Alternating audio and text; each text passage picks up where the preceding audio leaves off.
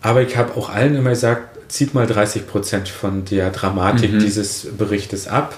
Ähm, dann ist es realistischer. Aber tatsächlich war eine Zeit lang doch sehr angespannt in meinem Leben und da habe ich Dinge erlebt, die ich vorher in dem Engagement für Schwule und Lesben so nicht kennenlernen musste. Mhm. Also ich habe richtig gelesen, Morddrohungen, dein Auto wurde mit Kot eingeschmiert, ja, sowas. Ja, ja gab ähm, gerade in, in der Hochzeit 2015, 16 ähm, gab es heftigste Diskussionen im Internet und da wurden dann auch in einschlägigen Gruppen wurden dann auch Drohungen ausgesprochen, also der Hartvieh braucht man ein paar auf die Fresse und so weiter. Krass. Da waren die ähm, die einfachsten, lustigsten Sachen waren dann schon eher so eine Kommentare wie, wenn der Bürgermeister und der Hartfiel meinen, dass wir hier die Flüchtlinge nach Templin holen müssen, dann sollen sie diese Leute auch bei sich wohnen lassen. Mhm. Dass es später tatsächlich so kam, dass ich an ausländische Freunde vermietet habe, war dann noch Ironie der Geschichte, aber ähm, durchaus war dann unser Haus hier auch äh, mehrfach ähm, Zielobjekt äh, von irgendwelchen Störenfrieden.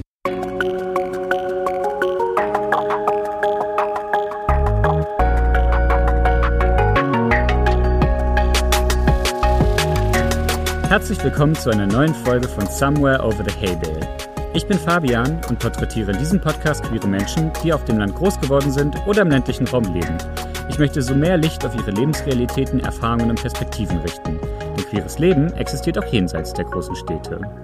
Und dafür spreche ich in dieser Folge mit Christian.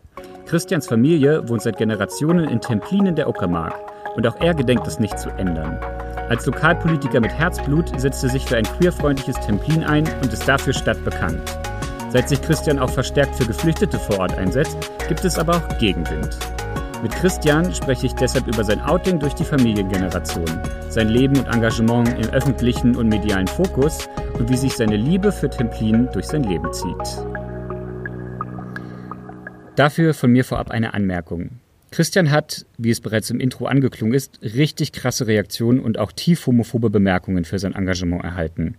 Christian spricht außerdem einmal über Suizidgedanken einer queeren Person. Wenn dir das gerade zu nahe geht, dann hör doch vielleicht eine andere Folge. Hallo Christian. Hallo Fabian. Hey. Christian, du wohnst in Templin in der Uckermark. Und ich habe nachgeguckt, 16.000 Menschen wohnen ungefähr hier, richtig? 16.300. Ah, okay, du weißt, du weißt das ganz genau. Ja. Ähm, und äh, deine Familie wohnt schon richtig lange in Templin und in der Uckermark. Ja, also ähm, seit mehreren Generationen äh, sind wir hier, äh, unsere Familie, und äh, es gibt auch nachweislich einen Eintrag im evangelischen Kirchenbuch, wo einer meiner Vorfahren im Jahr 1728 eingetragen ist, der zufällig auch Christian Hartfiel hieß. Okay, aber das war ein Zufall, das haben deine Eltern nicht irgendwie dich dann nach dem benannt oder so? Genau, meine Eltern wussten das nicht und haben mir aber den Namen Christian gegeben. Okay, cool. Ähm, wenn ich Templin sage, was sind die ersten drei Dinge, die dir zu Templin einfallen? Auf jeden Fall ist es meine Heimatstadt, also mhm. dieser Begriff Heimat. Ähm, dann ähm, ist es auch eine Stadt, die sehr von Gästen lebt. Wir sind eine Tourismushochburg in Brandenburg und haben sehr viele Besucher. Mhm. Und natürlich die Natur drumherum und die Landschaft und äh, ja, die Stadt selbst, die sehr schön ist. Ähm, also diese drei Dinge würden mir als Begriffe einfallen. Mhm. Und jetzt lebst du schon dein ganzes Leben in Templin und der erste Begriff, den du gesagt hast, ist Heimat. Was, was verbindest du damit mit dem Begriff Heimat? Also ich bin hier auf einem Dorf aufgewachsen, zehn Kilometer von Templin entfernt, bin dort auch die ersten Jahre zur Schule gegangen. Mhm. Aber ab der siebten Klasse war ich dann hier in Templin an der Schule und als ich dann 19 Jahre alt wurde, habe ich hier auch meine erste Wohnung genommen. Mhm. Also mein ganzes Leben habe ich hier nicht gewohnt, aber mein Leben hat sich hauptsächlich in Templin abgespielt. Mhm. Und du hast aber auch nie irgendwie in einer Großstadt gewohnt oder sowas? Ich hatte ja eine Beziehung in Berlin und äh, oder auch zwei Beziehungen und habe in der Zeit dann auch äh, am Wochenende oder sogar noch mehr Tage von der Woche in Berlin gelebt. Ähm, und meinen Zivildienst habe ich auch in Thüringen, im Thüringer Wald äh, gemacht. Ähm, aber in einer richtigen Großstadt hauptwohnsitzlich gelebt habe ich nie. Mhm. Wie war das für dich, so in Templin groß zu werden? Ja, ich war als Kind eher so ähm, äh, ein Stubenhocker, sagt man. Also ich Mhm. habe gern meine Zeit zu Hause vor dem Fernseher verbracht und äh, auch dann nach 1990 vor dem Computer. Mhm. Ähm, und wenn ich mal irgendwelche Sachen angestellt habe und meine Eltern wollten mich bestrafen, dann war die Strafe immer, dass ich rausgehen musste. ähm, aber ich habe ähm, auch gern meine Zeit am Wochenende bei meiner Oma auf dem Land verbracht. Äh, Also klingt lustig, wenn man in einer Kleinstadt wohnt, aber ähm, da war halt richtig Dorfleben und da war ich dann auch gern bis spät abends draußen auf den Ackerflächen und im Wald unterwegs. Wir haben ja hier sehr viel Wald ringsherum und na, so typische Kindheit. Und auch dann so ab dem 13. Lebensjahr natürlich auch Disco-Besuche. Ähm, damals in den 90er Jahren war das alles noch nicht so streng mit Jugendschutz. Oder vielleicht auch doch, aber hier auf dem Land wird es nicht so eng gesehen. Ja. Also wir waren als 14-Jährige, 15-Jährige dann schon auch immer in den Diskos, Freitag und Samstags, auch hier in Templin. Und manchmal dann auch, als wir dann 17, 18 wurden, in die anderen Nachbarstädte sind wir dann gefahren oder auch mal nach Berlin zur Disco. Und ähm, ja, ansonsten hatte ich ja hier vorrangig meine Schulzeit, äh, die ähnlich war wie sicherlich für jeden anderen auch. Und dann hatte ich hier meine Ausbildung mit 17 angefangen in einem Hotel, in einem Vier-Sterne-Hotel. Ähm, und dann war ja auch die Jugendzeit, also dieses Heranwachsen vorbei. Ich hatte ganz normal meine Freundeskreise hier ähm, ähm, und Kontakte, aber ich war nicht in irgendeinem Sportverein oder äh, ja, sowas habe ich alles nicht gemacht. Ich war halt viel zu Hause oder dann in der Ausbildung eben auch viel im Beruf unterwegs. Und hast du nie überlegt, irgendwie mal aus Templin wegzuziehen? Nee. Okay.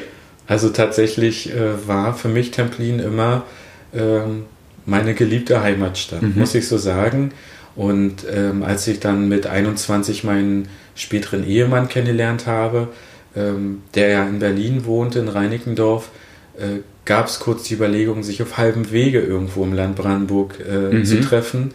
Aber für mich kam nie in Frage, dauerhaft äh, meinen Beruf hier aufzugeben in der Behindertenbetreuung und ähm, womöglich dauerhaft äh, sieben Tage die Woche nach Berlin umzuziehen. Also da war für mich Berlin einfach auch immer ähm, abschreckend, stressig, lärmend, ähm, anonym, groß äh, und da, da habe ich als Landjunge damit so ein bisschen gefremdelt. Mhm. Und du bist ja nicht der Einzige aus deiner Familie, der in Templin wohnt, sondern deine ganze Familie wohnt ja hier auch in Templin. Inzwischen wieder ja. Ähm, ich war ähnlich wie auch in meinem Abiturjahrgang einer der wenigen, die quasi hier in der Region geblieben sind und hier auch beruflich Perspektiven hatten.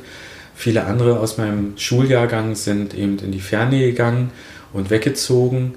Und ähm, ähnlich war es mit meiner Familie, dass meine Eltern beruflich bedingt nach Schleswig-Holstein weggegangen sind. Meine Schwester schon vorher ähm, nach Lübeck und Hamburg äh, weggegangen ist, also nachdem sie die Schule beendet hatte. Und nur meine Großeltern blieben mit mir hier. Und äh, aber dann äh, später sind meine Eltern, also zwölf Jahre später, wieder zurückgezogen hierher nach Templin, wohnen jetzt mit mir hier in der gleichen Straße in Sichtweite. Und meine Schwester wird im nächsten Monat von Hamburg mit ihrer Familie hierher nach Templin umziehen. Warum kommt die zurück? Ja, weil hier die Großeltern, also meine Eltern sind. Ähm, und ähm, da der Wunsch ist, äh, dass mein Neffe, also der Sohn meiner Schwester, auch mehr Kontakt zu den Großeltern haben kann. verstehe. Es hat ja auch Vorteile, wenn die Großeltern quasi nach der Schule auf den Jungen aufpassen. Dann können meine Schwester und ihr Partner auch flexible Arbeits-, äh, äh, also Tätigkeiten annehmen, Berufe finden. Und ähm, da war die Situation in Hamburg ein bisschen eingeschränkt wegen der Kinderbetreuung. Und ähm, ja, generell hatten sie schon öfter darüber nachgedacht, äh, aber das immer von Jahr zu Jahr weggeschoben und nun ist es aber dann doch soweit und konkret und meine Eltern freuen sich natürlich auch.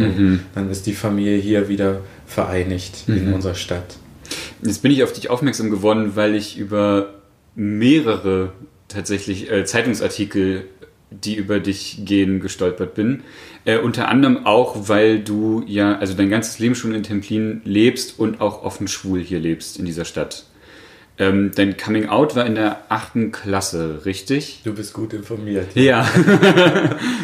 ja, tatsächlich ähm, war bei mir so, dass ich schon so mit 11, 12 im Ferienlager gemerkt habe, äh, dass mich die Jungs in meinem Bungalow äh, mehr interessierten als die äh, Mädchen, die wir damals noch aus Polen waren. Die, da kamen Klassen in diese Ferienlager und waren dort auch Gäste.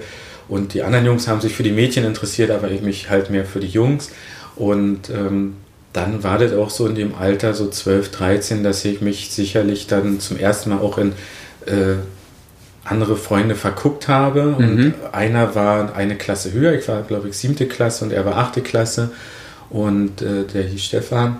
Und in den war ich so ein bisschen verliebt, aber halt noch so Jugendliebe. Ne? Mhm. Ähm, und ich habe ihm das dann nach einer Disco mit 13 dann auch mal gesagt, dass ich für ihn ähm, mehr empfinde als nur Freundschaft. Und er hat da recht cool reagiert. Also er hatte mir zwar gesagt, dass er das nicht zurückgeben kann, aber ähm, dass es für ihn okay ist. Mhm. Und äh, wir hatten die Sache dann geklärt und es war für mich abgehakt. Aber ähm, in, vor einem Sportunterricht an der Schule hatte dann eine Mitschülerin mich vor versammelter Mannschaft auf diesen Stefan angesprochen mhm. und hatte dann gesagt, kann es sein, dass zwischen dir und dem Stefan mehr ist als nur Freundschaft. Also vor der vor, vor, vor der, der gesamten Klasse. Ach krass. Wir hatten gerade vor der Sporthalle gewartet, äh, dass der Sportlehrer kommt und uns aufschließt und reinlässt und da war halt so ein Gespräch. Mhm.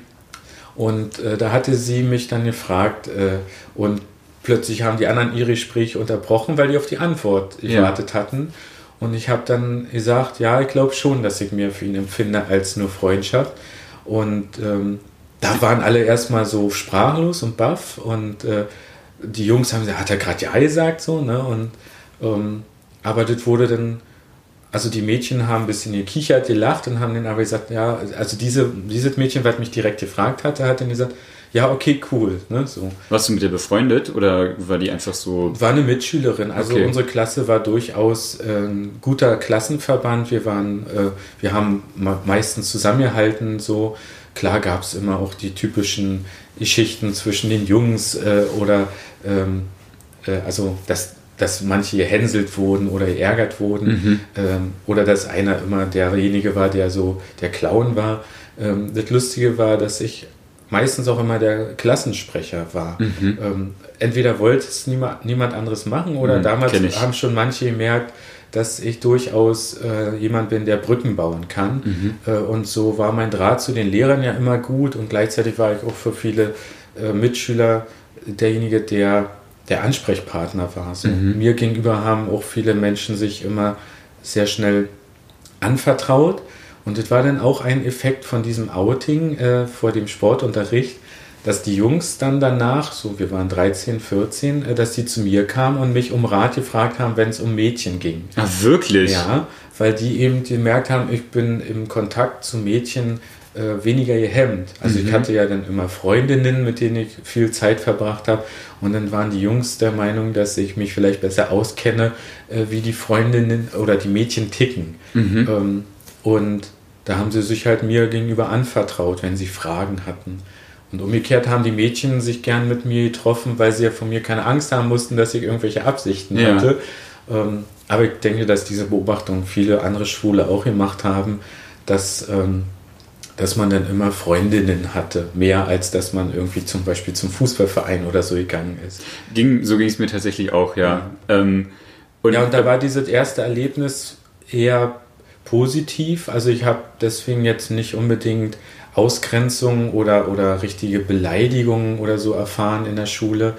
Und ähm, später stellte sich heraus, dass an, am Gymnasium in meiner Schulklasse noch äh, zwei weitere lesbische Mädchen waren mhm. äh, und ein äh, Junge, ja, ich glaube ein, ja, war, das war am, am Gymnasium, ja, ein Junge, der sich dann später auch noch geoutet hat. Kanntest du die alle persönlich?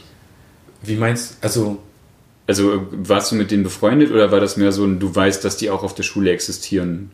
Nee, die waren bei mir in der Klasse. Sogar. Ach, die waren bei dir in der Klasse ja, sogar? Die waren in meiner eigenen Schulklasse und äh, aber da hatte sich keiner so richtig bis zum Schulende geoutet. Mhm. Ähm, und ähm, da war ich halt auch an der Schule immer noch so ein Einzel, nicht ein Einzelgänger, aber ein Einzelfall.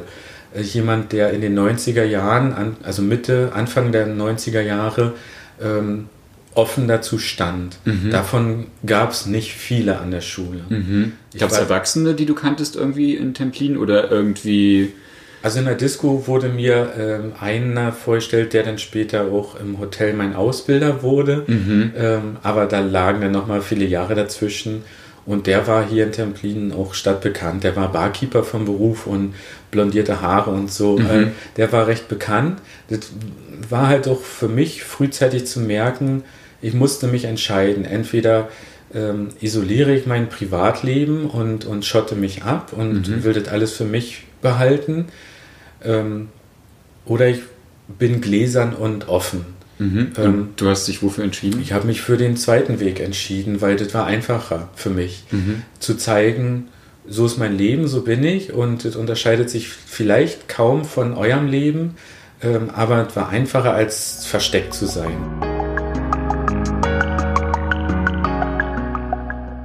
Es klingt irgendwie alles nach einem ziemlich reibungslosen Coming-out bisher.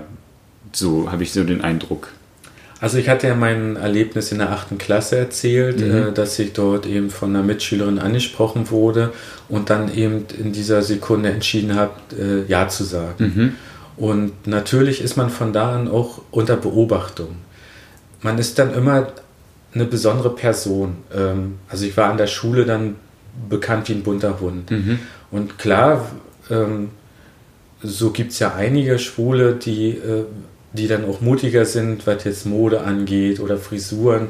Und ich hatte halt auch mal blonde Strähnchen oder rote Sakko und ich weiß noch, ich hatte mal einen Aluminium-Schulkoffer, äh, ähm, also einen Koffer, mit dem ich zur Schule gegangen bin. Äh, so haben mich so noch heute manche in Erinnerung, ja. weiß ich. Ähm, aber wir hatten jetzt zum Beispiel vor äh, drei Jahren äh, Jahrgangs, Abitur-Jahrgangstreffen mhm. und äh, wer durfte es organisieren? Christian, ja. weil er hier noch in der Stadt lebt mhm. und äh, von 120 Mitschülern aus meinem Jahrgang sind 80 gekommen. Das ist schon viel. Ja, war wirklich eine gute Resonanz und ähm, ich war halt quasi in der Gastgeberrolle, hatte auch eine kleine Rede gehalten, habe auch die ehemaligen Lehrer eingeladen und so und alle waren sehr zufrieden und da kam dann auch wieder so dieses Gespräch darauf zurück, wie wir uns noch aus damaligen Zeiten, aus Schulzeiten in ja. Erinnerung haben. Und ja. da war natürlich bei mir immer dieser Punkt, naja, blondierte Haare, rote Sakko, Alukoffer und äh, bunte Hemden und Goldkettchen, so klassisch schwul. Ja. Ne? ähm, aber Richtig 90s. Ja, wirklich mit Schulterpolster, sogar noch im, im Sakko.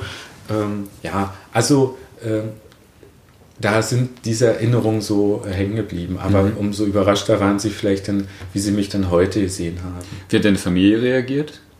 Ja, das war erst Jahre später, muss ich sagen. Ich habe dann tatsächlich so ab dem 13. Lebensjahr immer wieder auch, naja, manchmal kamen halt Freunde zu mir, Jungs, mit denen gab es dann irgendwelche pubertären äh, Experimente.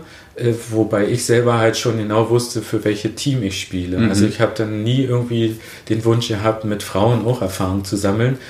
Ähm, ich sage immer gern, dass ich dafür auch dankbar bin, dass ich so hundertprozentig weiß, wo ich hingehöre mhm. Ähm, und nicht quasi zwischen den Welten hin und her springen musste.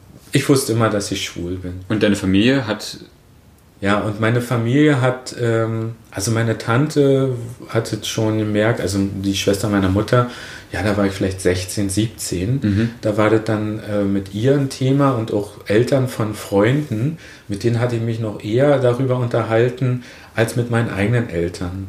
Und trotzdem war es immer präsenter das Thema und irgendwann hatten meine Mutter, meine Mutter hatte mich dann weiß ich noch wie heute, dass sie am Bügelbrett stand und gesagt hat, wollen wir mal spazieren gehen? Und dann habe ich gesagt, warum? Naja, dann können wir uns mal unterhalten, hat sie dann gemeint. Mhm. Und dann habe ich dann gesagt, worüber wollen wir denn reden? Und dann hat sie gesagt, na, über deine erste Freundin oder deinen ersten Freund. Ah. Ja, und dann war. Ist ja schon ein Angebot auch ja, so. Ja, ne? das war für mich aber ein bisschen unangenehm in dem Moment. So. Ja.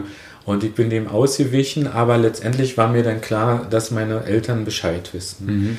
Ähm, mein Vater hat mir später gesagt, dass es für ihn recht schwer war in den ersten Monaten, wo ich dann auch einen Berliner Lebensgefährten mitbrachte. Also wir, ich hatte noch bei meinen Eltern gewohnt. Ich war dann schon 17, 18 in der Ausbildung und habe in Berlin jemanden kennengelernt über gemeinsame Freunde. Und ähm, der hat mich dann immer zu Hause in meinem Zimmer in der Wohnung meiner Eltern besucht und bei mhm. uns geschlafen. Und mein Vater sagte mir später, dass es für ihn schwer war, ähm, in den ersten Monaten sich mit dem Gedanken abzufinden. Ganz klassisch kam da so diese Frage, ob sie was falsch in der Erziehung gemacht mhm. haben. Und äh, sie wollten auch verhindern, dass, dass ich es in meinem Leben vielleicht später schwerer haben werde. Mhm. Aber da ist ja auch, da steckt ja auch viel Liebe dahinter, sowas so, ne? Ja, zu sagen, so, hey, ich will nicht, dass du schwer hast im Leben. Genau, das war eigentlich eher der Schutzinstinkt. Ja. Ähm, der Junge soll es später nicht schwerer im Leben haben, im Berufsleben oder im Alltag. Äh, und meine Eltern konnten sich das vielleicht auch in den 90er Jahren noch nicht so vorstellen, dass auch jemand wie ich so einfach auch Partner finden könnte und mhm. glücklich leben kann.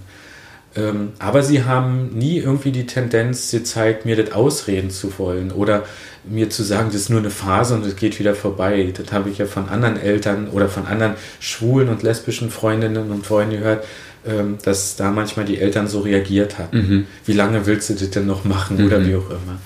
Ähm, ich hatte dann nochmal ein Gespräch mit meinen Eltern und war auch tränenreich und dann hatten meine Eltern mich gefragt, ob ich selber meinen Großeltern jetzt sagen möchte, bei denen ich ja auch äh, als Kind aufgewachsen bin, mhm. weil meine Eltern noch recht jung waren und immer arbeiten waren und dann wurde ich von meinen Großeltern aufgezogen, so auch parallel. Und ähm, da habe ich gesagt, dass ich jetzt nicht mit meinen Großeltern besprechen möchte. Ich habe meine Eltern vorgeschoben, dass die mich outen mhm. sollten bei den Großeltern. Und die Reaktionen waren aber super. Also äh, mein Opa, der äh, mütterlicherseits, der hatte da sehr verständnisvoll reagiert und hat gesagt, du bist immer unser liebster Enkelsohn und wir cool. sind immer stolz auf dich ähm, und wir wollen auch nur, dass du glücklich bist. Mhm. Und ich weiß, habe dann später erfahren, dass er auch schon sich mit meinem Großcousin über diese Themen unterhalten hatte, der auch mit einem Mann zusammenlebte, mhm. schon ab den 90er Jahren äh, und vom Beruf Pfarrer ist. Mhm. Und ähm, da war dieses Thema schon präsent in unserer Familie. Den habe ich aber selber erst Jahre später kennengelernt und ich weiß aber, dass er eben schon mit meinem Opa sich über diese Thema unterhalten hatte. Mhm. Und meine, Gro meine Großmütter haben auch gut reagiert. Meine Oma väterlicherseits war ein bisschen besorgt. Äh, sie sagte, sie macht sich Sorgen wegen AIDS und ich habe dann reagiert. Das war auch in den 90ern, ne? Ja. Also, wo das ja nochmal ein ganz anderes Thema ja, war genau. als heutzutage. Mhm. Und ich habe dann auch meiner Oma gesagt, dass sie zu viel Talkshows guckt und so und dass ich halt nicht jemand bin, der von einem Bett ins nächste springt und so. Und ähm, diese Oma, die damals noch so reagiert hatte, die auch sogar, weil die Jahrgang 1936 war, nee, 1929, Opa war 1936, mhm. ähm, die war Jahrgang 1929. Und äh, weder zu Nazi-Zeiten noch zu DDR-Zeiten wurde groß über diese Thema gesprochen. Mhm. Und äh, da dachte sie wirklich, dass man dort in Berliner Apotheken noch auch Medizin besorgen könnte. Gegen Homosexualität. Ja. Sie hatte kurz mit einer äh, Dorfbewohnerin gesprochen, die in Berlin eine Tochter hatte, ob die nicht vielleicht irgendwie sich mal äh, erkundigen könnte, ob es sowas nicht gibt. Wir haben meine Oma dann schnell aufgeklärt, dass man das sagen, nicht ja. medikamentös behandeln kann. Ja. Ähm, und das war auch wirklich nur äh, für eine für einen Tag, wo sie solche Gedanken irgendwie hatte. Auch aus dem Schutzinstinkt heraus. Ne? Äh, weil sie noch aus einer Zeit stammte, wo das eben wirklich auch unter Strafe mhm. stand. Mhm, krass kriminalisiert. Wo ja. das kriminalisiert wurde. Sie kann sich auch noch erinnern, dass eben äh, Leute wegges äh, also weggesperrt mhm. wurden. Und auch in dem Dorf, wo sie äh, lebte, meine Oma, da gab es auch einen Mann, der nie eine Frau hatte. Da wurde quasi hinter vorgehaltener Hand darüber mhm. gesprochen, dass er vielleicht nicht an Frauen interessiert ist. Aber es war dann immer ähm, mit einem Tabu und mit, einer, mit einem Schweigen behaftet. Mhm. Jetzt hast du gerade schon gesagt, ähm, du warst früher äh, bekannt wie ein bunter Hund. Ja. Das bist du ja heute auch noch, denn du bist ja auch stark engagierter Kommunalpolitiker ja. hier in Templin. Wie hast du deinen Weg in die Kommunalpolitik gefunden? Aus dem Engagement aus der Schulzeit heraus, also Klassensprecher zu sein in der Schulkonferenz, an, äh, als Azubi war ich in der Gewerkschaft und so weiter. Da ist dann ab dem 17., 18. Lebensjahr auch das politische Interesse gewachsen. Ähm, Und dann bin ich in die SPD eingetreten und war da die ersten Jahre nicht so aktiv, aber habe dann auch irgendwann tatsächlich schon 2003 zur ersten, zum ersten Mal für eine Kommunalwahl kandidiert, mhm. war aber in Templin noch nicht genügend bekannt und wahrscheinlich auch noch zu jung, als dass ich genug Stimmen bekommen hätte. Mhm. Heutzutage ist das ja anders. Heutzutage ja, kriegst du ja die meisten Stimmen. Richtig. Ich habe dann stattdessen mich ehrenamtlich in Vereinen engagiert und ähm, 2008 dann bei der nächsten Kommunalwahl bin ich dann erstmals als Stadtverordneter gewählt worden und 2013, nee 14 waren dann die nächsten Kommunalwahlen, da war ich dann schon der Zweitplatzierte von 120 Kandidaten. Ordentlich, ja. ja in, also von allen Parteien insgesamt. Richtig, genau. Im Laufe der Jahre bin ich natürlich dann auch bekannter geworden durch mein Engagement in Vereinen äh, und, äh, und ja, und auch durch mein Engagement für Schwul und Lesben in der Uckermark. Genau. Tatsächlich ist diese Sache nochmal ein Thema gewesen, die mir über äh, die Stadtgrenzen hinaus äh, öffentliche Aufmerksamkeit beschert mhm. haben. Und da musste ich ja einfach auch der Ansprechpartner für die Journalisten und so sein. Oder da musste ich derjenige auch sein, der da die äh, beim, mit dem Bürgermeister die Regenbogenfahne gehisst hat, mhm. weil manch andere damals noch sich eher im Hintergrund ja. halten wollten.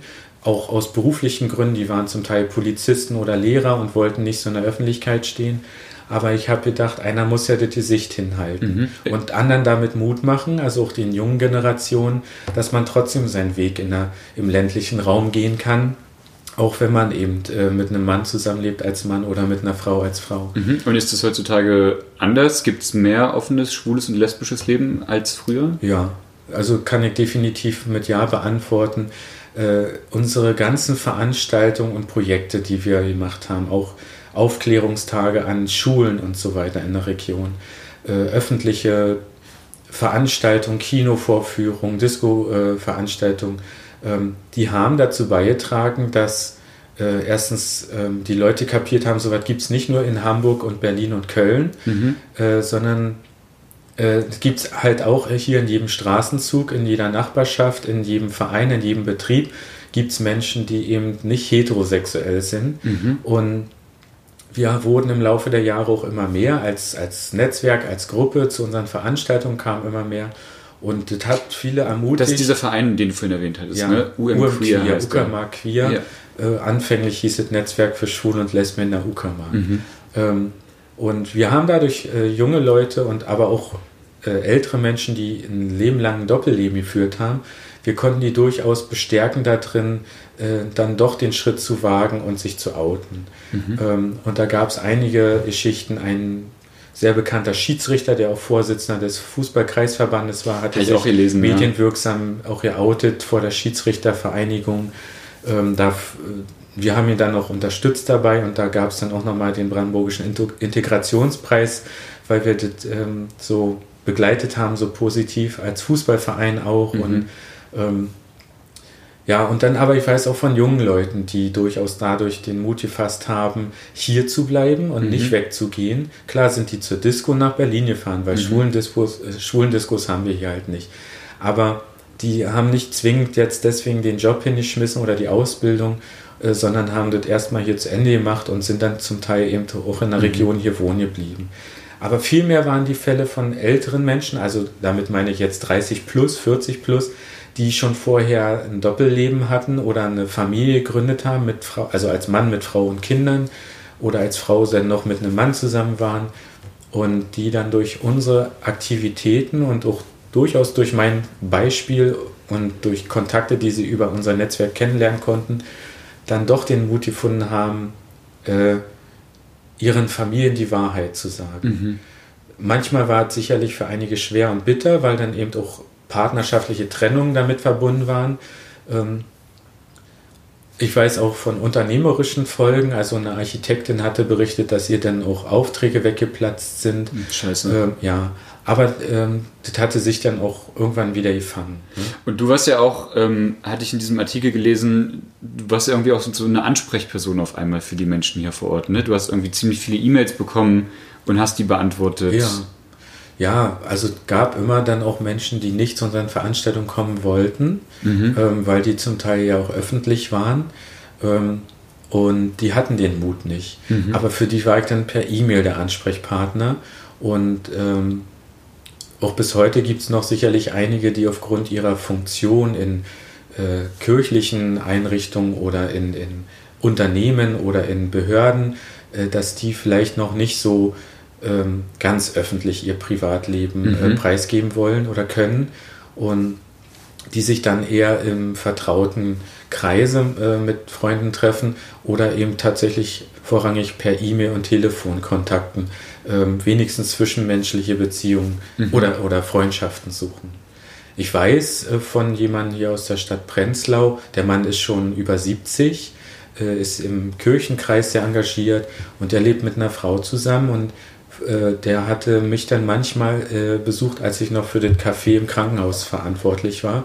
Der kam nur für wenige Minuten vorbei und äh, wollte mich nur mal kurz grüßen und umarmen. Mhm. Und ähm, er hat aber nie den Mut gehabt, sein Doppelleben aufzugeben mhm. oder, oder mit seiner Frau offen zu sprechen. Ähm, solche Geschichten gibt es sicherlich noch häufig. Also ähm, wir konnten nicht alle erreichen. Mhm. Und manche, die schon wirklich 30, 40 Jahre mit der Partnerin oder mit dem Partner zusammengelebt haben, äh, da war dann einfach auch nicht mehr, ähm, die haben den Sinn vielleicht auch nicht mehr gesehen. Mhm. Aber trotzdem ist es ja eine enorme politische Dimension, die da drin steckt, in der Sichtbarkeit, die ihr geschaffen habt für queeres Leben vor Ort. Ich denke, dass äh, diese Aktionen, diese, diese Netzwerke in der Uckermark, ähm, die ja wirklich auch sehr dünn besiedelt ist und mhm. äh, wo man den gleichen Menschen auch immer wieder über den Weg läuft, ähm, wo das auch ein mutiger Schritt ist, zu sagen, ich gehe mal zu einem schwul-lesbischen Stammtisch im Bowling Center. Mhm. Ihr habt einen gemacht, ne? Ja, ich habe gelesen, 30 Leute sind gekommen. Genau. 2005 war mhm. das. Ja, da kann ich sagen, dass wir damals eine Anzeige in der Zeitung, in der Tageszeitung geschaltet haben. Äh, schwul-lesbischer Stammtisch und so weiter. Und die Redaktion hat eigenmächtig diese Formulierung verändert ähm, und nannte die ganze Sache Stammtisch der etwas anderen Art. Die Hätten haben den blöd. Anzeigentext verändert, weil die diese Worte schwul und lesbisch nicht in ihrer Zeitung noch nicht damals aufnehmen wollten. Habt ihr sie darauf angesprochen? Darauf gab es dann Reaktionen unserer, unsererseits und ähm, eine Journalistin hat dann mal über mich äh, so ein Porträt gemacht und mhm. über diesen ersten Stammtisch auch berichtet. Ähm, ich glaube, dass diese Journalistin, die ist später auch weggezogen, aber dass die auch ähm, äh, mit Frauen zusammengelebt hat. Mhm. Das war zum ersten Mal, dass in dieser Tageszeitung dieses äh, Thema überhaupt aufkam. Mhm. Und darauf gab es dann Reaktionen auch aus der Szene quasi, ich nenne es mal so, von anderen Schwulen aus, aus anderen Städten, weil dort auch noch zum Teil äh, Wörter verwendet wurden wie andersartig. Mhm. Ähm, oder ähm, ja, diese äh, verklemmte journalistische Formulierung, die noch in den äh, Anfang der 2000er Jahre hier im ländlichen Raum durchaus mhm. angewandt wurde. Gab es auch andere Reaktionen auf euer Engagement? Also, jetzt hast du ja gesagt, irgendwie, du hast, Leut, du hast Leute unterstützt, ihr hattet diesen Stammtisch, ihr habt einen Verein gegründet, Regenbogenfahne hissen. Gab es auch negative Reaktionen? Natürlich. Kon konnte man nicht behaupten, dass von heute auf morgen alle Leute, die mit dem Thema eher fremdeln und vielleicht auch Berührungsängste oder Vorurteile hatten, dass sie die hier in der Region über Bord geworfen haben. Mhm. Vorurteile hielten sich auch weiterhin und äh, Berührungsängste wollten wir versuchen zu überbrücken mit unseren Veranstaltungen. Wir haben immer auch öffentlich eingeladen, dass Heterosexuelle dazukommen mhm. können. Ähm, und unsere schwulen und lesbischen oder bisexuellen Freunde durften auch immer ihre heterosexuellen Freunde oder Kollegen mitbringen. Mhm. Und diese Vermischung hat sich durchaus bewährt. Manche haben gesagt, wir wären gern lieber unter uns geblieben, aber ähm, die meisten haben das durchaus als positiv empfunden. Und wir haben dann noch ein Gedenkprojekt im KZ Ravensbrück gemacht. Mhm. Äh, eine Gedenktafel gestiftet. Da die Vorbereitung dauerte auch über ein Jahr, ehe dann die Einweihung mit dem Landrat der Uckermark zusammen passierte und äh, mit anderen Vertretern äh, der Landesregierung und so weiter. Also dieses Projekt hat dann auch nochmal dafür gesorgt, dass in der Bevölkerung ähm, dieses Thema ähm, aufgegriffen wurde. Ich weiß noch, dass meine Tante aus Pasewalk, das liegt schon hinter der Landkreisgrenze mhm. in Mecklenburg-Vorpommern, dass die mich anrief und sagte, Danke für den Pressebericht zu dieser Gedenktafel. Sie wusste nicht, dass über 50.000 Homosexuelle mhm. unter dem Paragraph 175, also in der Nazi-Zeit mhm, ja. und in der Nachkriegszeit ähm, äh, quasi kriminalisiert und verfolgt wurden mhm. oder zum Teil eben auch in Zuchthäuser kamen und in Konzentrationslager landen, landeten. Und was für ein spannender Bogen auch von eurem ersten, von eurem ersten Ankündigen ja. von diesem Stammtisch, wo das alles noch wortwörtlich umgeändert wurde ja. und euer jahrelanges Engagement, was dazu führt, dass eine Zeitung da ausführlich darüber mhm. berichtet, dass ihr diese Gedenktafel stiftet. Ja. Mhm. Also es ist ja irgendwie auch ein Sinnbild für das Dranbleiben, das Beharrlichbleiben, das Sichtbarbleiben. Genau. Hat mich aber auch viel Energie und Kraft gekostet. Das glaube ich, ich so dir. Sagen. Ja. Es waren über 100 Projekte und Veranstaltungen, die ich parallel zu meinem Berufsleben und zu meinem sonstigen Ehrenamt und meinen politischen Ämtern mhm. noch äh, organisiert habe. Klar hatte ich immer auch Helfer.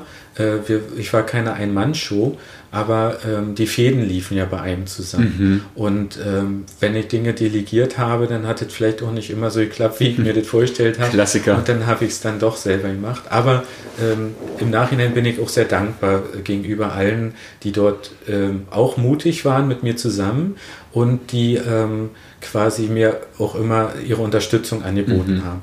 Nicht nur Homosexuelle, sondern eben auch heterosexuelle Freunde oder Nachbarn. Und auch bei diesem Gedenktafelprojekt kamen viele Spenden aus ganz Deutschland zusammen, auch hier aus der Region, auch von älteren Menschen vorrangig, äh, die ähm, nicht schwul oder lesbisch waren, mhm. sondern die das als wichtig erachteten, dass man diese Opfergruppe auch nochmal in unserem naheliegenden KZ Ravensbrück dass man an diese Opfergruppe mhm. erinnert. Cool. Und äh, da hatte ich auch zum Beispiel aus SPD-Kreisen äh, Geldgeber oder äh, andere ähm, Leute, die quasi hier in den Nachbarstädten und so lebten, die haben dann noch Spenden gegeben, mhm. auch Unternehmer und so weiter. Und woher nimmst du die Kraft und die Ausdauer, um dieses ganze Engagement seit Jahren durchzuziehen? Nun ja, ähm, man muss sagen, dass mein Privatleben durchaus ein bisschen drunter gelitten hat. Ich habe Familie dadurch vernachlässigt, muss man so sagen. Ähm, aber für mich war immer Antrieb, äh, dass ich gesehen habe, dass es Früchte trägt, dass mhm. es was bringt. Ich wollte immer Menschen helfen ähm, und äh, mich auch einsetzen für andere. Deswegen bin ich ja auch in die SPD eingetreten, weil ich eben gedacht habe, dass die Partei, die sich so für den kleinen Mann einsetzt, die auch ähm, Minderheiten, Gruppen und so weiter, deren Interessen vertritt. Und es war auch immer mein Wunsch, äh, quasi äh, anderen Menschen zu helfen und aus meinen eigenen Erfahrungen heraus ähm, äh, Hilfestellung zu geben, dass Leute ihren Weg hier in unserer Heimat finden mhm. und nicht diese Landflucht, äh, mhm. was damals auch ein großes Thema war, ähm, ich, ja, betreiben. Ja.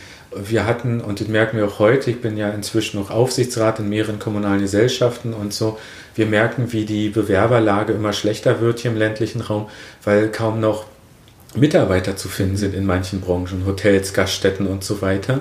Und ähm, ja, da war ich damals schon so weitsichtig und habe gesagt, es kann doch nicht sein, dass junge Leute ihre Heimat verlassen, obwohl sie hier vielleicht beruflich Perspektiven mhm. hätten, aber sich hier nicht akzeptiert äh, fühlen und nicht so frei leben können, wie sie es vielleicht in Berlin erhoffen. Mhm. Und äh, klar, jeder, der dann erstmal weggegangen ist in die Großstadt, den hatten wir hier verloren. Mhm. Und deswegen habe ich auch breite Unterstützung von den kommunalen Verantwortlichen, von Landräten und von Bürgermeistern bekommen, weil die ähnlichen Handlungsbedarf gesehen haben.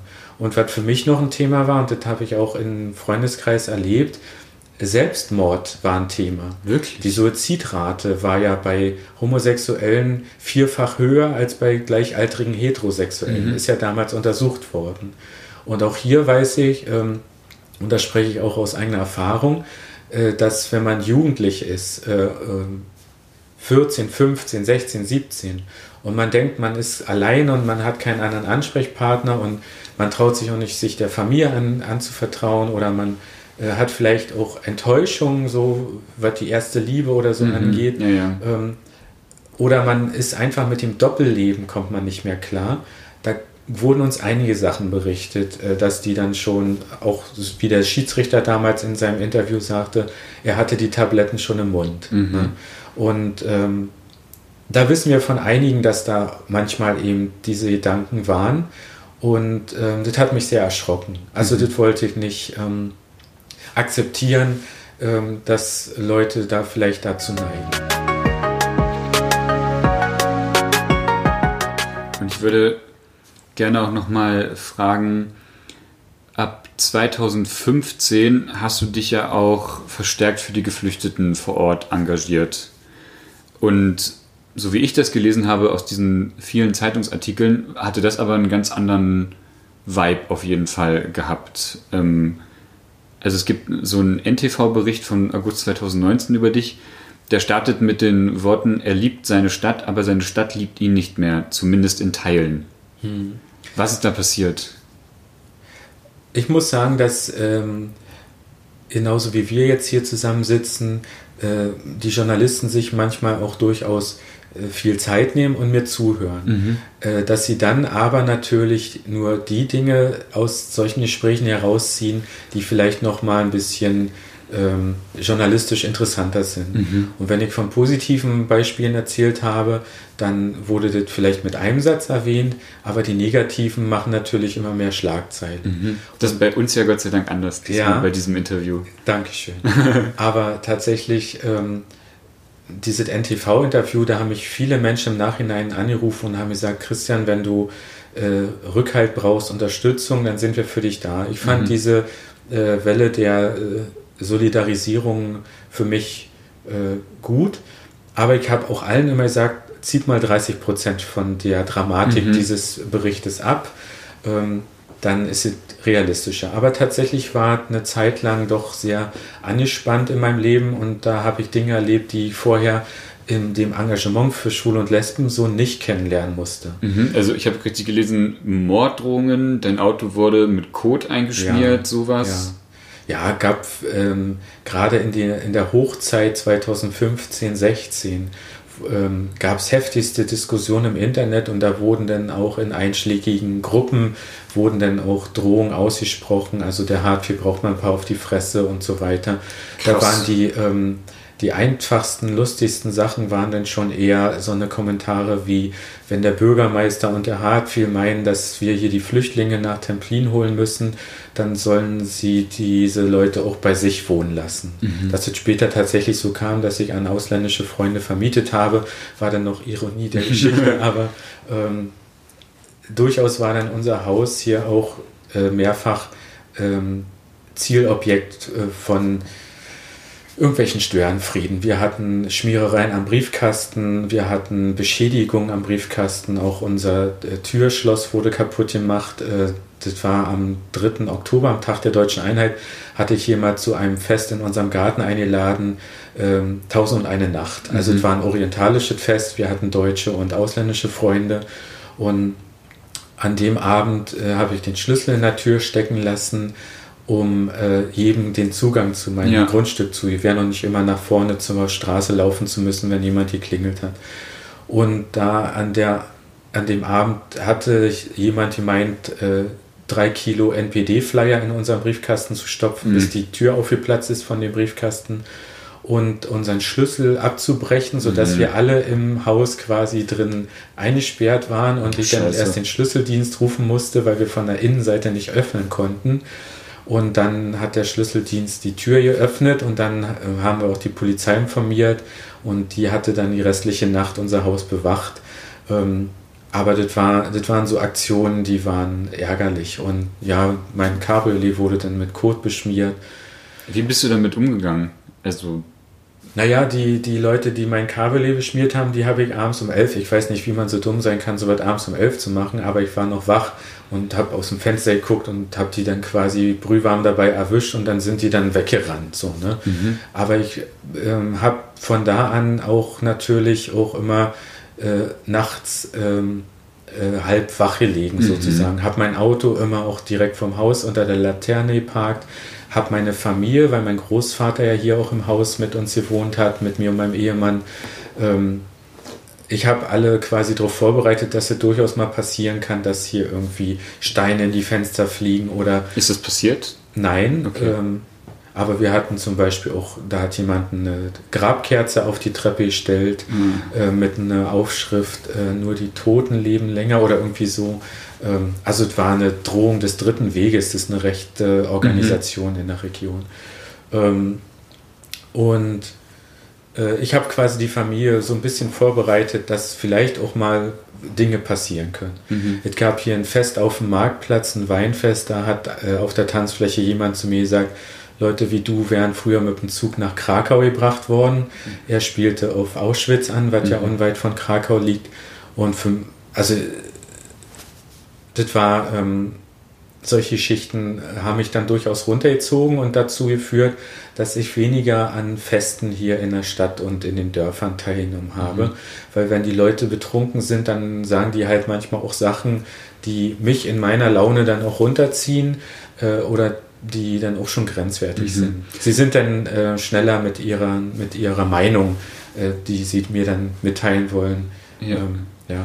Und jetzt hast du dich jahrelang für LGBT-Rechte in Templin stark gemacht und hast da sehr viele positive Erfahrungen gemacht. Ja.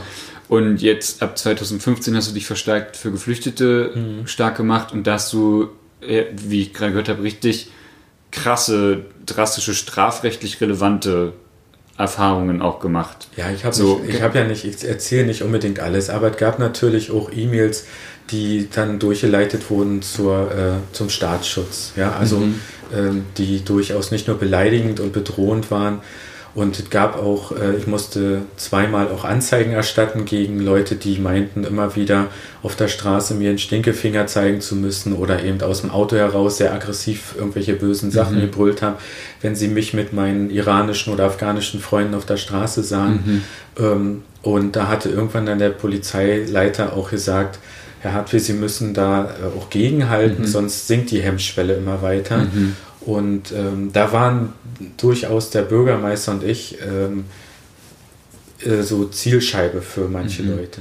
Und kannst du dir erklären, woher diese Ja. negativen Reaktionen, also warum Naja, auf das eine so negativen Reaktionen positiv? weniger, aber ähm, warum es sich auf mich und den Bürgermeister zugespitzt hat, kann ich mir schon erklären. Und zwar hatte das äh, ZDF hier eine Serie produziert, die kam monatlich und haben die Entwicklung des, äh, des, der Integration mitverfolgt. Hier in der Stadt. Hier in Templin. Mhm. Beim ZDF Morgenmagazin wurde dort eine Serie aufgelegt, weil die eine der beiden Journalistinnen hier aus Templin stammte, Mhm. hatte sie die Idee, Templin als kleinen Mikroorganismus quasi unter die Lupe zu nehmen und zu beobachten, wie wir mit den Flüchtlingen hier umgehen. Und ähm, ich war dort in der ersten Folge auch vor der Kamera und ich gehörte auch zu der Begleitgruppe Asyl, die beim Bürgermeister angesiedelt quasi sich um diese ganzen Entscheidungen ähm, kümmern mussten. Mhm. Da hatten wir Vertreter aus der Polizei, aus Gerichten, vom Ärzte waren dabei, Schuldirektoren und so.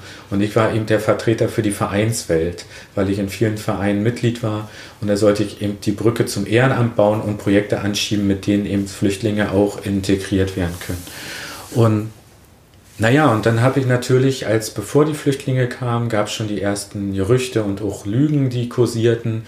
Und da habe ich in Facebook vorrangig auch dafür gesorgt, dass ähm, diese Sachen widerlegt werden oder dass äh, mit wahren Fakten, mit äh, echten Zahlen und Hintergrundinformationen äh, dagegen gehalten wird. Und manche andere Kommunalpolitiker haben sich in der Zeit, muss man so sagen, auch weggeduckt äh, und haben gesagt, ähm, die Schelte, die du dafür einfängst, die wollen wir nicht abkriegen. Ne? Mhm. Und wir haben noch Verantwortung für unsere Familie und so weiter. Ähm, und ähm, die hatten dann aber hinter vorgehaltener Hand gesagt, gut, dass du dagegen hältst und disku diskutierst. Nach zwei Jahren war ich dann auch irgendwann müde und habe gesagt, es ist Zeitverschwendung, mit manchen Leuten zu diskutieren. Da sind dann andere Kollegen eingesprungen Mhm. aus anderen Parteien und so, die dann auch vielleicht dann gegengehalten haben gegen diese Tendenzen. Aber es hat sich dann auf meine Person und auf die des Bürgermeisters auch so ein bisschen fokussiert und zugespitzt. Und so bin ich bis heute für manche Leute auch Hassobjekt geblieben. Mhm. Wir hatten dann nochmal die Ehrenbürgerschaft für die Bundeskanzlerin Angela Merkel Wollte ich gerade schon auf den Weg nachfragen, ja. gebracht. Ähm, und die war ja auch umstritten, also nicht die Bundeskanzlerin, das ist ja bis heute umstritten, aber die Ehrenbürgerschaft zu verleihen. Und ähm, da gab es eine Spaltung in der Stadt. Mhm. Ähm, und, ähm, und da war ich aber einer von denen, die sich dafür ausgesprochen haben und das auch öffentlich gerechtfertigt und begründet haben, warum wir dafür sind. Und da gab es dann auch mächtigen Gegenwind von denen, die das eben eher nicht gewollt hatten, für Mhm. die Angela Merkel eben eine Volksverräterin war und da gab es ja noch heftigste Schimpfwörter, die mit ihr verbunden wurden. ähm, dass sie und ihre Familie aber auch hier in Templin engagiert waren oder sind oder auch künftig sein werden. Ähm, das fiel dann irgendwie auch in der Diskussion runter. Mhm.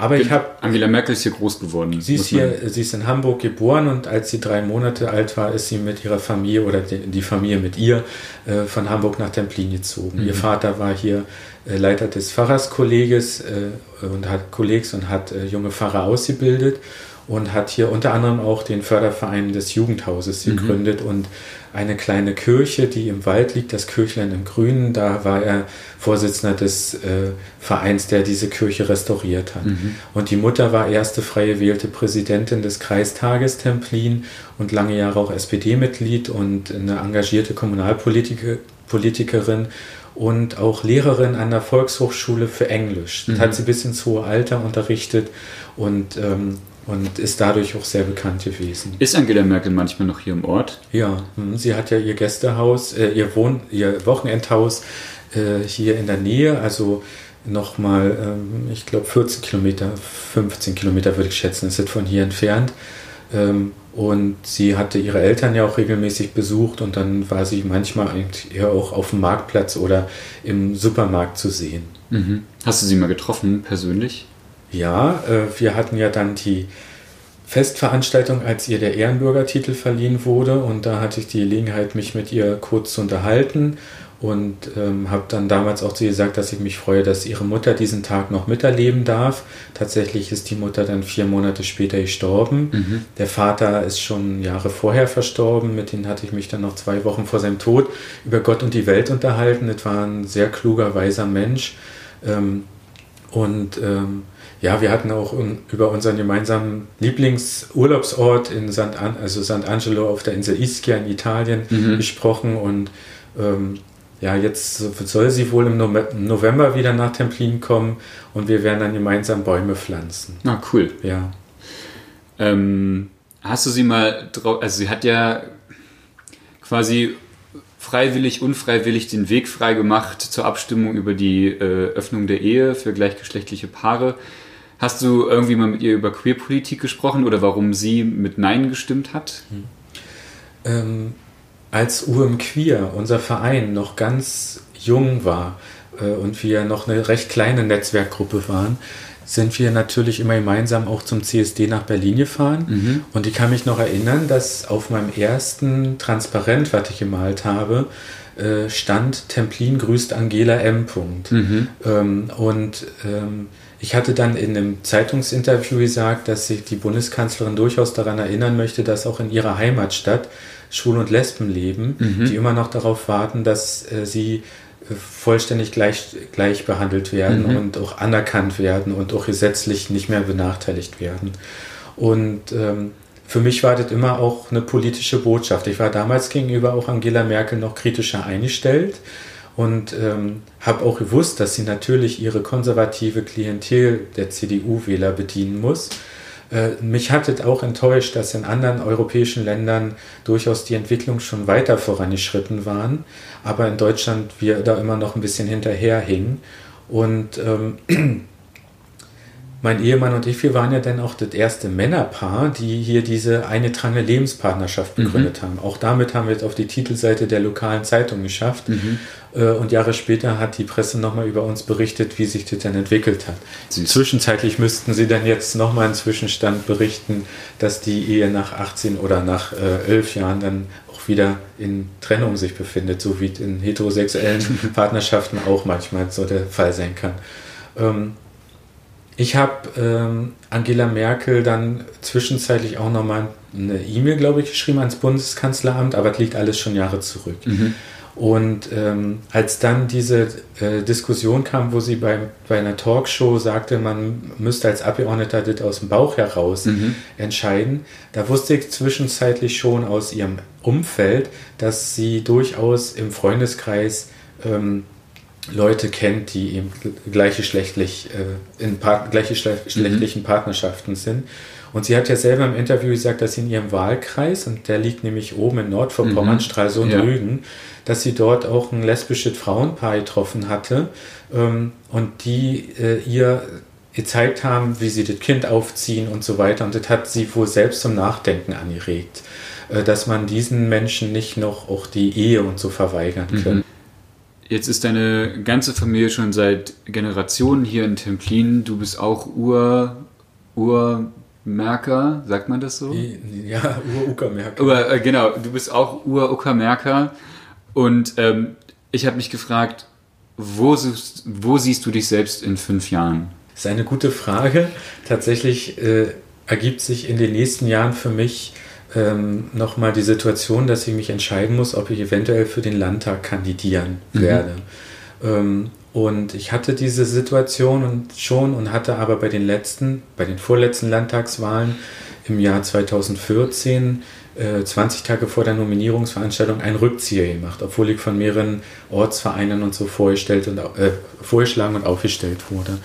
Ähm, also der Schritt in die Berufspolitik, mhm. ähm, die wird nochmal ein Thema für mich sein. Mhm. Bei den letzten Landtagswahlen hat hier nämlich die AfD den Wahlkreis gewonnen. Mit einem Direktmandat? Mit einem Direktmandat, mit einer sehr unscheinbaren Kandidatin, die auch sehr unerfahren ist, die selber in, Inter in, in Kandidatenforen sagte, sie kann manche Fragen nicht beantworten, weil sie das Programm der AfD noch nicht so weit gelesen hat.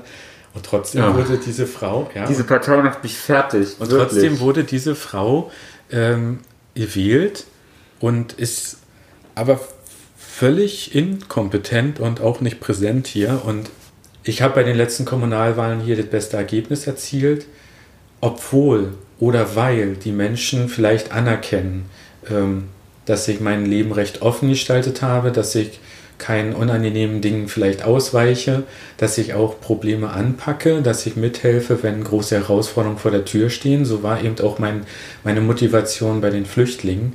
Ähm, da kamen halt 50, später waren es 200 Flüchtlinge äh, die mussten hier in der Stadt integriert werden und ich wollte da mithelfen mhm. und nicht einfach nur von zu Hause aus mitdiskutieren oder äh, das Ganze aus der Ferne nur beobachten. Ich wollte aktiv mithelfen. Und ich hoffe, dass, so wie bei den Kommunalwahlen durchaus ein, für mich ein gutes Ergebnis war, ähm, dass es dann vielleicht auch bei den Landtagswahlen äh, ähnlich erfolgreich sein kann. Das heißt, um deine Frage zu beantworten, in fünf Jahren kann sein, dass ich ähm, beruflich dann nach Potsdam müsste, wenn die Wahlen erfolgreich sind. Wenn nicht, ähm, werde ich immer noch in Templin bleiben und hier auch weiterhin leben und arbeiten. Das Interview mit Christian hat mir gezeigt, was für ein Dominoeffekt sich in Gang setzen kann, wenn queere Menschen auf Support, Akzeptanz und sensibilisierte Räume treffen. Dadurch, dass seine Familie und sein schulisches Umfeld ihn relativ schnell als Person akzeptierten, konnte Christian offen leben und Ansprechperson für andere Menschen sein. Das und seine Liebe zu Templin haben dafür gesorgt, dass er sich beeindruckend für queere Menschen über die Stadtgrenzen hinaus einsetzen konnte und dadurch wohl maßgeblich zur Normalisierung von queerem Leben in Templin beigetragen hat. Dieses Gefühl, der einzige Queer im Landkreis zu sein, kenne ich nur zu gut. Und ich habe mich im Gespräch dabei erwischt, dass mein Queer-Sein doch ein maßgeblicher Grund dafür ist, warum ich nicht mehr in der Region wohne, in der ich aufwuchs. Umso schöner zu merken, dass es auch anders sein kann.